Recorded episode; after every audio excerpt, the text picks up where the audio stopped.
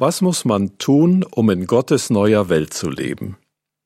Wie die vorhergehenden Artikel gezeigt haben, wird Gott der gottlosen menschlichen Gesellschaft mit all ihren Problemen schon bald ein Ende bereiten. Wir können davon überzeugt sein, dass das eintrifft. Warum? Weil Gottes Wort die Bibel verspricht, die Welt vergeht. 1. Johannes 2, Vers 17.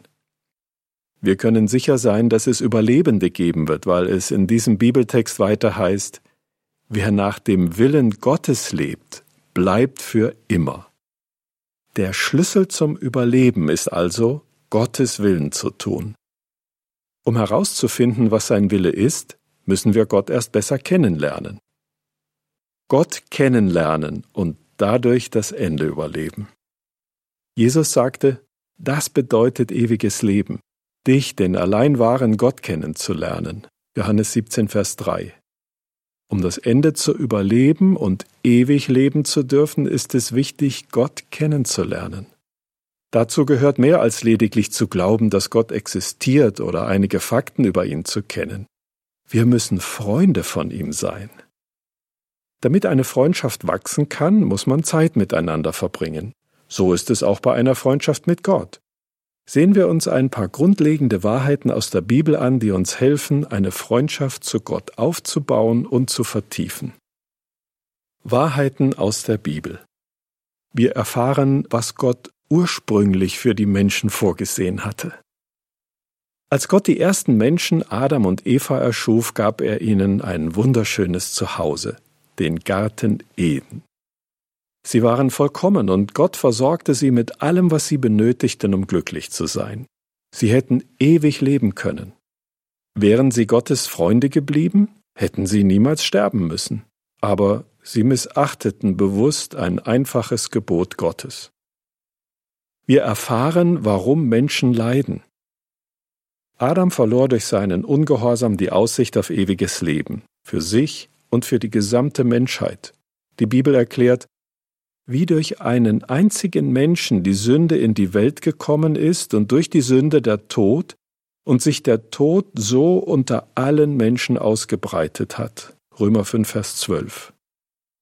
Wie ein Gendefekt vererbt werden kann, so hat Adam Unvollkommenheit an alle seine Kinder weitergegeben. Deswegen altern und sterben wir. Wir erfahren, was Gott bereits für uns getan hat.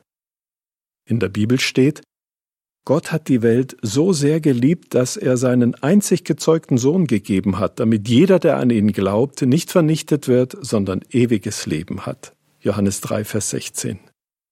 Gott sandte Jesus zur Erde, damit er sein Leben für uns gab.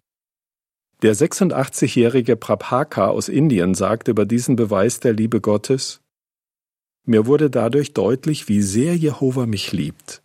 Durch seine Liebe habe ich die Hoffnung, einmal ewig zu leben. Die Fußnote lautet Jehova ist laut der Bibel der Name Gottes. Ende der Fußnote. Wir erfahren, wie wir Gott unsere Dankbarkeit zeigen können. Gott hat so viel für uns getan. Die Bibel spricht davon, dass wir ihm unsere Dankbarkeit zeigen können, indem wir seine Gebote halten. 1. Johannes 2, Vers 3. Liebevollerweise lässt uns Jehova Gott wissen, wie wir schon heute glücklich sein können.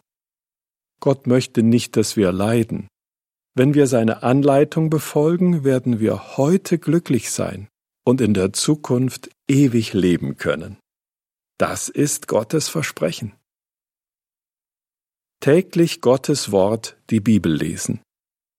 Wir essen jeden Tag, um am Leben zu bleiben. Aber Jesus wies darauf hin, der Mensch soll nicht allein vom Brot leben, sondern von jedem Wort, das aus dem Mund Jehovas kommt. Matthäus 4, Vers 4. Heute finden wir Jehovas Worte in der Bibel. Wer sich mit diesem heiligen Buch intensiv beschäftigt, erfährt wichtige Wahrheiten darüber, was Gott in der Vergangenheit für die Menschen getan hat, in der Gegenwart tut und in Zukunft tun wird. Gott um Hilfe bitten. Was ist, wenn wir Gottes Anleitung befolgen möchten, es uns aber schwer fällt, mit etwas aufzuhören, was Gott missfällt? Gott kennenzulernen kann uns in diesem Fall auf besondere Weise helfen. Eine Frau, die wir Sakura nennen, führte ein unmoralisches Leben. Als sie anfing, die Bibel zu studieren, erfuhr sie von Gottes Gebot, flieht vor sexueller Unmoral. 1. Korinther 6, Vers 18. Sakura betete zu Gott um Kraft und konnte diesen schlechten Lebensstil aufgeben. Aber sie hat immer noch damit zu kämpfen. Wenn mir unmoralische Gedanken in den Sinn kommen, sagt sie, spreche ich darüber ganz offen mit Jehova im Gebet, weil ich weiß, dass ich es alleine nicht schaffen kann. Gebete sind machtvoll. Sie haben mich Jehova näher gebracht.